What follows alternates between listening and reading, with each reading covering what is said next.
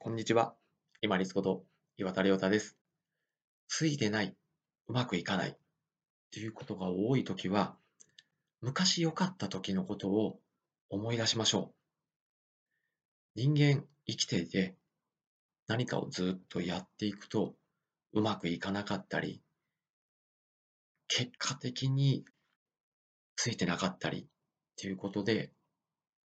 うまくいってないっていう時がどうしても出てきます。こういう時に必要なのは、なぜか考えて改善するっていうのは、これ普通の人がすることなんですけれども、気分的にどうしても落ち込んでしまうので、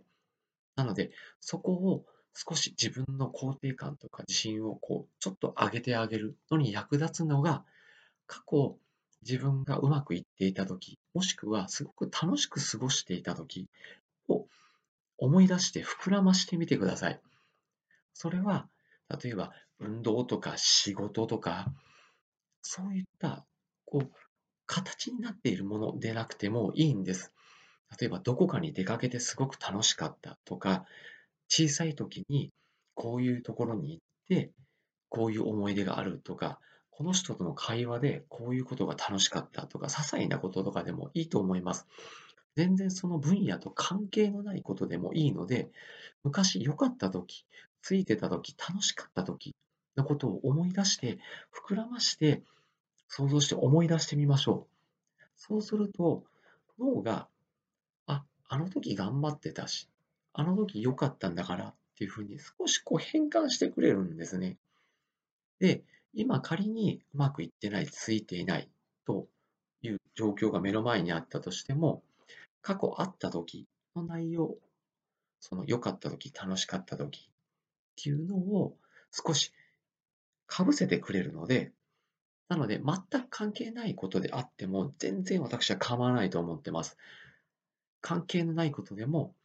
あ、あの時楽しかったな、あの時うまくいってたなとか、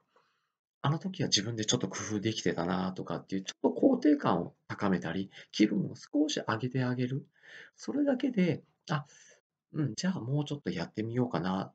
て思えたりですね。もしくは、まあ、ここまでは自分やったじゃないかっていうふうに、今までの自分の頑張りを認めてあげられ、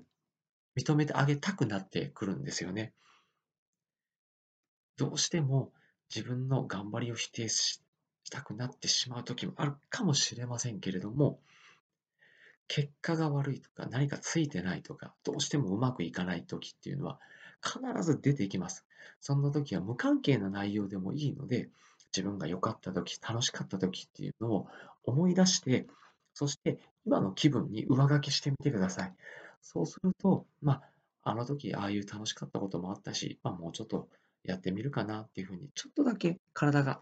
前傾姿勢になってもらえたらなと思います。なかなかうまくいかない時も当然あります。けれども、良かった時、楽しかった時のことを上書きしてみて、そしてしっかり前傾をしながら、また半歩ずつしっかり歩いていってみましょう。本日もご清聴いただきましてありがとうございました。皆様にとって一日良い日となりますように。これにて失礼いたします。